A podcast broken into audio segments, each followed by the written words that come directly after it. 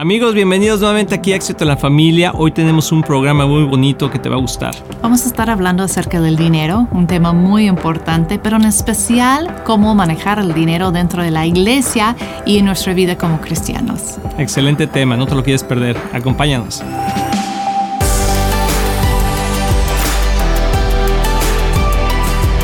Hola amigos de Éxito en la Familia, bienvenidos nuevamente a este tu programa. Estamos muy contentos de que estés aquí con nosotros el día de hoy. Sí, así es. Otra oportunidad de pasar este tiempo juntos, otra oportunidad de aprender algo, de crecer como personas y espiritualmente también. Sí, nos encanta, nos encanta hacer esto juntos y sobre todo también escucharlos a ustedes. Esta parte de las preguntas, uh, tenemos muchísimas preguntas. Eh, te queremos comentar que estamos tratando de, de sacar bastantes, pero bueno, gracias por comentarlo. Sabes que puedes escribirnos, mandarnos un audio más bien al 972-813-9222 y ahí nos puedes dejar un audio, máximo un minuto, con tu pregunta y aquí podemos contestarla. Y algo que hemos visto, amor, es que también hemos visto respuestas a esas preguntas cuando aplican el consejo bíblico que el Señor nos ha dado y que pues muchas veces se aplica, ¿no? A veces no para todos, pero tú sabes tu propia situación. Sí, sí, así es. Y aún si no es exactamente lo que tú estás pasando, vamos aprendiendo algo, ¿verdad? Para ayudar a otra persona. Así es. Y también te quiero decir que tenemos algo nuevo para ti. Ahí en Enlace Plus, si tú te vas ahí directamente, puedes descargar este libro que se llama Éxito en la Familia. Es un libro que escribí hace algunos años acerca de cómo construimos nuestra familia y creo que puede ser de mucha, mucha bendición. Ahí lo puedes descargar. Ahí está el link también, si lo, ahí en pantalla, si lo estás viendo a través de medios sociales y bueno, pues uh, queremos empezar con esta primera pregunta, si nos la pueden poner, por favor. ¿Cómo están, hermanos? Que el Señor les bendiga, bendiga a sus familias y ministerio. Esta pregunta está orientada hacia el enfoque del sostenimiento de los pastores, mayormente cuando eh, trabajan a tiempo completo y, y, su sostenimiento depende de iglesias pequeñas y no, no son mega iglesias, están a tiempo completo y mayormente hay circunstancias en el ministerio que, o en la familia del pastor que demandan gastos, enfermedades y este tipo de cosas. Eh, ¿Cuál sería allí, verdad, el, enfoque con respecto al, pastor? ¿Cómo haría el pastor en, ese, en esos casos? Muy interesante la pregunta y creo que hay una respuesta para ello. Ah, y te voy a dar toda una estructura de cómo se maneja un, un, salario de un pastor.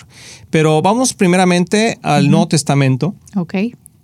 Cuando la palabra dice que el, el obrero es digno de su salario. Y está hablando de pastores, de profetas, de maestros, de evangelistas, o sea, de todos los ministerios cuando hacen la labor del evangelio son dignos de poder recibir un salario a cambio. Ahora, o un, un ingreso. Una ofrenda. Una ofrenda. algo. Y eso está desde que inició la iglesia, o sea, así, así, Cristo lo instituyó, pero también depende de cuánto trabajo se le pone a esa situación. O sea, la iglesia se sostiene de las donaciones y de los diezmos de los mismos fieles o de los mismos uh, miembros de una iglesia. Entonces, cuando una iglesia empieza a crecer, normalmente es difícil que el pastor o que los pastores se sostengan de esa iglesia. 100%. O sea, un grupo, sí. Entonces, tú puedes eh, empezar a ver que conforme va creciendo, quizá va creciendo, debe de crecer también el ingreso hasta el punto que pueda pagar un sueldo de una persona, pero a veces lleva tiempo. Y también en el, Antiguo, en el Nuevo Testamento Pablo dice que él trabajaba construyendo ah, tiendas, ¿sí? Para poder mantenerse y no ser una carga para, la iglesia. Entonces, eh, la persona, no sé si eres tú o si es otra persona, pero a lo mejor hay un pastor que está ah, escuchando esto, tiene que, tiene que haber un ingreso suficiente de la iglesia que cubra los gastos generales y que aparte le pueda dar una parte al pastor. Si no es suficiente, entonces esa persona debe buscar otro trabajo o otros ministerios que puedan apoyar su ministerio para que puedan suplementar su ingreso. Pero no, no es correcto que la iglesia cargue con el sueldo de un pastor cuando no tiene para pagarlo, porque entonces se va a meter en un conflicto. Ahora, Dios no tiene nada, uno dice que, que bueno, es que yo trabajo mucho y en el ministerio, pues trabaja lo suficiente, pero que también te dé el tiempo para trabajar en otra cosa. Sí, hay que poner límites, ¿verdad? Si la iglesia no tiene el tamaño o, los medios para pagar a alguien de tiempo completo, entonces tienes que tratar ese, el ministerio como tiempo parcial, por decir, como apartar tus tiempos que son tiempos para tu familia para tu trabajo fuera de la iglesia y luego para atender a tu iglesia. Así es. Entonces, eso es muy importante porque el ministerio es muy observante. Eh, absorbente. Absorbente.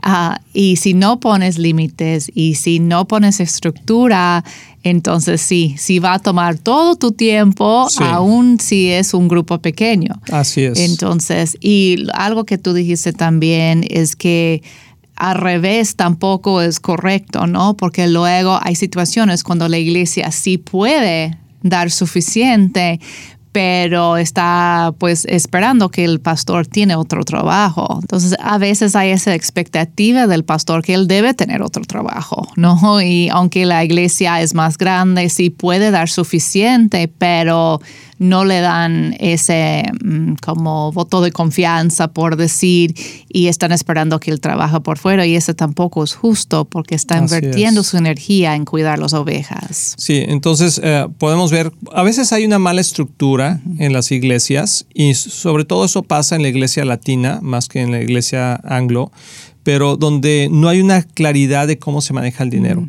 Entonces, eh, lo que entra, el pastor decide cómo se gasta, el domingo le dan la ofrenda y se la lleva a su casa. Y, no digo que haga algo malo, pero, pero pues ahí paga todo lo que se tiene que pagar y también vive él. Y entonces eso crea un poquito de desconfianza en la gente de cómo se está manejando el dinero.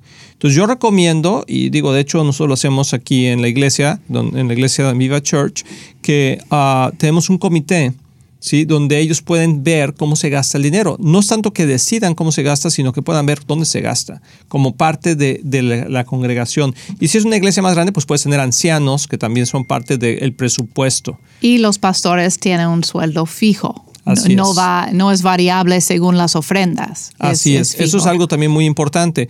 Pero él está hablando que cuando la iglesia es pequeña y que ni siquiera hay para un, ingreso fijo, entonces yo creo que la respuesta es que pueda trabajar de tiempo parcial y que la iglesia lo apoye con otra parte. Entonces vamos a suponer que un ingreso es de, voy a poner un número cerrado, ¿verdad? Cinco, cinco, lo que sea.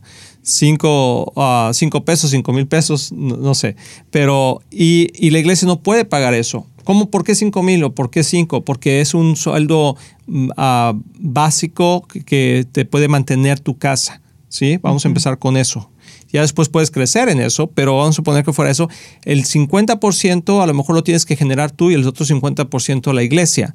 Pero cuando la iglesia va creciendo, entonces puede ir aumentando eso. Los gastos de nómina de una iglesia, o sea, de pago de sueldos de todo el staff de la iglesia, no debe de, pasar del 40 al 45% del, ingreso general de la mm, iglesia. ¿Sí? Obviamente si la iglesia es muy grande, como tú decías, megas iglesias, bueno, pues es, diferente. Pero una iglesia pequeña, una iglesia que está creciendo, mediana.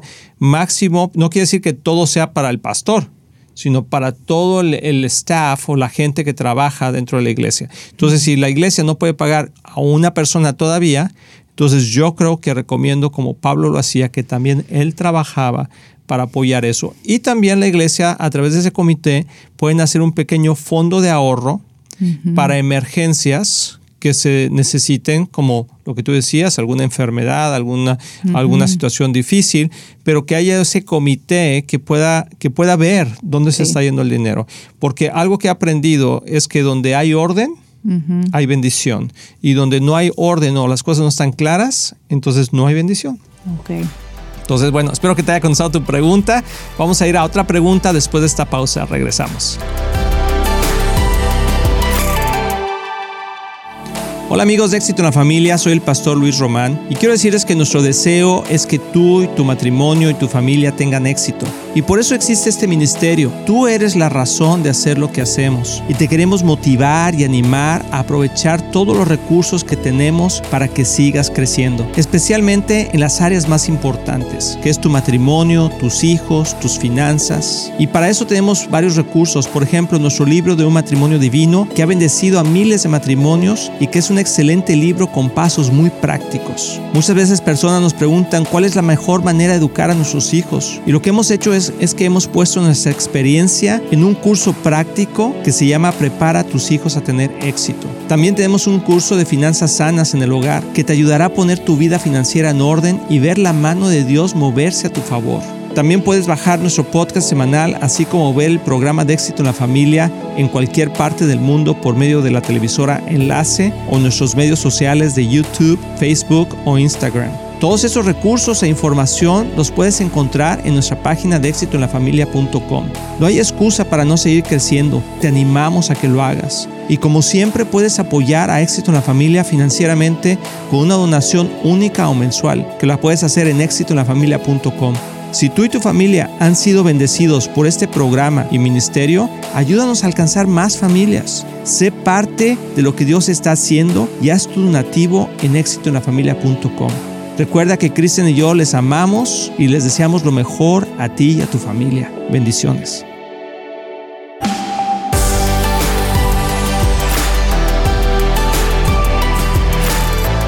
Amigos, qué bueno que ya están aquí con nosotros otra vez. Espero que les estén pasando bien y que en verdad podamos contestar las preguntas de la mejor manera, no solamente con nuestra propia opinión, sino con una base bíblica. Porque yo creo que el Señor es el que nos da sabiduría a todos. Dice que el que le falta sabiduría, que la pida y que Dios se la dará libremente. Y también dice que en la multitud de consejos está la sabiduría. Entonces, esto que estamos haciendo es simplemente un consejo más, una, una opinión más, que no tú la conocemos, puedes, no conocemos las situaciones. A toda la situación, pero por lo que escuchamos, entonces damos nuestro granito de arena. Así es. Y te quiero recomendar este libro que está gratis ahí en Enlace Plus. Si tú lo quieres bajar, ahí está también el link en pantalla. Éxito en la familia. Este libro lo escribí hace ya algunos años, pero que cuenta de la historia de todos mis años. Estaba chiquito años. cuando lo escribí. No, no es cierto, pero Bueno. cuenta la historia de cómo fuimos eh, cuando nos casamos y Sí. cuando crecimos y cómo creamos la familia que Dios nos ha dado, que ha sido una bonita Amén. familia. Amén. Y vamos, vamos a poner la siguiente pregunta. Adelante. ¿Y qué pasa cuando uno diezma, ofrenda, le sirve al Señor y de todas maneras no ve multiplicación en las finanzas? Excelente pregunta. Wow. Preguntas acerca de las finanzas, ¿verdad? Sí, y del manejo de la iglesia, yo creo que ¿Qué es muy tan importante. importante. es eso, verdad? Como que a veces no nos gusta hablar de las finanzas porque parece que, ay, no es muy espiritual o es muy de este mundo, Ah, pero cómo nos afecta la vida. Y Jesús sabía eso. Jesús mismo hablaba mucho del dinero Así y de es. las ofrendas y diezmos. Sí, el problema muchas veces es que se, no se explica bien el concepto del diezmo y las ofrendas. Sí. Y te- hemos tenido varios programas hablando de lo mismo, pero hoy, hoy quiero explicarte algo importante. Y como ha- han visto abusos a veces, por eso también la gente como que tienen como que dudas, hasta temor de, de dar y saber qué es lo Hay- correcto. Hay, un dicho, hay un dicho mexicano que dice, yo hago como, eh, tú haces como que trabajas y yo hago como que te pago. ¿Sí? Entonces, pero es, es algo similar. eh, la- el pastor como que eh, pide los diezmos y, los, y los fieles como que los dan. Sí. ¿Verdad? Y, y hay un, un estilo y afloje y pareciera que hay una, una rivalidad entre la iglesia y la gente, pero yo creo que es una falta de entendimiento. Sí. Y normalmente, si tú no ves bendición y estás diezmando y ofrendando, qué bueno que haces esa pregunta porque te voy a dar la clave el día de hoy. Esto lo hemos visto en nuestra propia vida, lo hemos visto en la vida de mucha gente que ha pasado por lo mismo. Número uno, tenemos que saber, hay, que- hay dos factores, tres factores. Uno es Dios, otro es la iglesia y otro eres tú. ¿Sí? Entonces, cuando decimos, yo hago lo que Dios me dijo, lo que la iglesia me dijo, pero no está funcionando en mi propia vida, bueno, entonces tenemos que ver cómo está, eso es el factor. El primero es que Dios no se equivoca. Sí. O sea, Dios cuando nos dice que, die- que diezmemos y que demos ofrendas y que hay más ah, bendición en el dar que en el recibir, no puedes cuestionar eso porque eso es verdad. O sea, es de Dios. O sea, el cuestionamiento de las tres partes no es Dios. Ahora, la, la otra es que posiblemente si la iglesia tiene una buena doctrina conforme a, a la- al- a las finanzas, al dinero, entonces no solamente va a ser tienes que dar del diezmo, tienes que dar ofrendas para que te vaya bien. A ver quién puede dar mil, eh, mil pesos ahorita, a ver quién puede hacer eso, porque eso nada más a veces cae en la manipulación. A veces es ah, o- eh, intencional, pero a veces, muchas veces no es intencional, simplemente es falta de conocimiento. Pero entonces hay que saber si tu iglesia o donde estás estando tiene una buena doctrina conforme al dinero. Y la tercera es si tú tienes orden en tus finanzas. Porque hay unas leyes naturales y espirituales que Dios puso en funcionamiento. Y para que nuestra prosperidad funcione en este mundo, necesitamos activar las dos. Y las leyes naturales es trabajar con honestidad. Tú pregúntate esto, ¿trabajas con honestidad? No, si yo nunca he robado. Bueno, llegas tarde del trabajo, te llevas eh, las plumas del trabajo, ah, estás ah, en el Facebook mientras estás trabajando, todo eso está mal. Sí, sí. Yo no lo hago a propósito, pero ah. yo llevo todo en mi bolsa sin querer. Regreso a la casa y yo, ay, como que es la pluma de allá. Se lleva, eh, se lleva la cámara aquí del estudio en la bolsa, Kristen. No, pero, sí es cierto. yo sé que las mujeres se pueden identificar con eso, porque metemos toda la bolsa sin pensar. Así ¿no? es. Como que... Eso se llama cleptómanos, amor. No, no digo de robar, no cosas de valor, pero no. Ah, yo sé, o como mi mamá, o como sus mamás, ah, o viene la abuelita. De tu mamá, no, que, que, en el ah. restaurante y el sobrecito del azúcar y como cosas que están en la. o en, los hoteles el champú, que así las cosas, pero eso no es robar, porque son cosas de que te dan, ¿no? Cuando depende si te llevas todo así como todo lo que está sobre el sobre el lavabo. Bueno, pero bueno, yo digo... yo sé, yo, yo hablo cuando tienes la intención de, tomar algo, de tomar algo, y yo sé que, eso no está bien, ¿verdad? Pero trabajar con honestidad es número uno. Número dos es vivir dentro de tus límites o tener, eh, o tener un presupuesto. Y ahí es donde la mayoría de la gente, yo te pregunto a ti que estás haciendo esa pregunta, uh, si tú tienes un presupuesto, si tú sabes cuáles son tus límites, o si tú eres de las personas que dices, cómpralo ahora, páguelo después. Ya después vemos, tarjetazo, y ya después a ver qué pasa. Dios proveerá, ¿no? Ese tipo de pensamientos. Eso es vivir en desorden. Y Dios no, no bendice el desorden. O sea, no puede bendecir el desorden. Entonces yo me, yo me he topado con los... y luego la tercera, la tercera es ah, ahorrar y luego invertir. Entonces no puedes invertir si no tienes ahorros.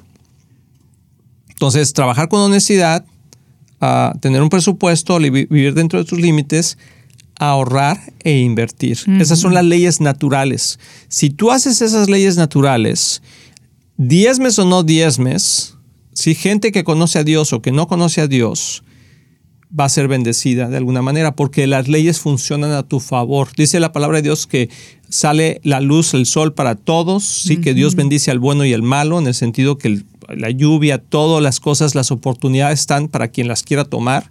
Y si tú haces las cosas correctamente, yo conozco mucha gente que tiene mucho dinero y no es cristiana nunca ha donado, nunca diezmado, y dice, pero tenemos que entender el concepto del diezmo, que eso son las leyes porque espirituales. Diezmar, alguien podría decir, ah, no, pues ya estoy muy bendecida, ya tengo lo que necesito, ¿por qué voy a diezmar? Porque hay más bendición en el dar que el recibir, es un secreto espiritual y no damos para recibir pero cuando damos recibimos. ¿Sí? O sea, así funciona. No damos para recibir, pero cuando damos recibimos, porque es una ley que se activa. Y diezmamos no porque Dios nos bendiga, sino diezmamos porque amamos a Dios. Y porque reconocemos que toda buena dádiva viene de su mano. Y es también es un privilegio poder colaborar con Dios en su reino, Así como que poder ser parte de lo que Él está haciendo, y, mostrar gratitud también es otra parte del diezmo, no es una bola mágica que voy a diezmar y Dios me va a dar. no funciona así, es una relación que tenemos con Dios y es parte del probar nuestra obediencia. Y mucha gente diezma. A ver, sí, pero a, ver, señorita, dígame su. Ya estoy muy inspirada. Ya está muy inspirada, ahorita, amor. ahorita va a diezmar Kristen. Yo creo que es una buena manera también de, estar libre de toda avaricia. Avaricia. De avaricia. es la palabra. Avaricia. De toda avaricia. Avaricia. Como es un mecanismo que Dios puso de veras para que nosotros siempre estemos libres. Que el dinero no tiene control sobre nosotros. Así es. Bueno, ese es mi eh, eh, Eso es, está excelente, amor. Opinión. Está excelente. Y, pero entonces hay leyes naturales y leyes espirituales. Las leyes naturales ya las vimos. Las leyes espirituales, ¿cuáles son? Es diezmar y ofrendar. Diezmar para para eh, levantar la casa de Dios, para sostener la casa de Dios en el sentido la iglesia, ¿sí? Y para que siga funcionando, yo, yo no entiendo cuando la gente va a una... Si tú eres parte de un club, por ejemplo, pues si ya eres parte, si vas a visitar el club, pues no te cobran, ¿verdad? Pero si ya quieres ser parte del club, si quieres jugar en el club, si quieres ser, pues tienes que dar una cuota al club para que se mantenga el club. Mm. La iglesia es igual. O sea, si nosotros queremos ser parte de una iglesia y queremos que la iglesia funcione, que la iglesia tenga pastores y que la iglesia tenga ministerios y que la iglesia tenga un edificio y que la iglesia, mm. pues de algún lado tiene que salir. Y si tú estás siendo beneficiado por ello, por eso damos, para que se siga construyendo la iglesia. Las ofrendas es para que avance el reino fuera de la iglesia. O sea, quiere decir para extender el reino. O sea, los diezmos son para sostener la iglesia y las ofrendas son para extender el reino más allá de la iglesia, que son los ministerios que apoyamos. Entonces, el diezmo no se debe de dar a ministerios, sino el diezmo se da a la iglesia y eh, las ofrendas se dan a ministerios o personas. Tú puedes dar a misioneros, puedes dar a, diferentes organizaciones, cosas así, pero todo eso simplemente es tú decir, yo amo el reino de Dios, amo tanto al Señor que quiero que otros lo conozcan y quiero enviar este dinero para que siga avanzando.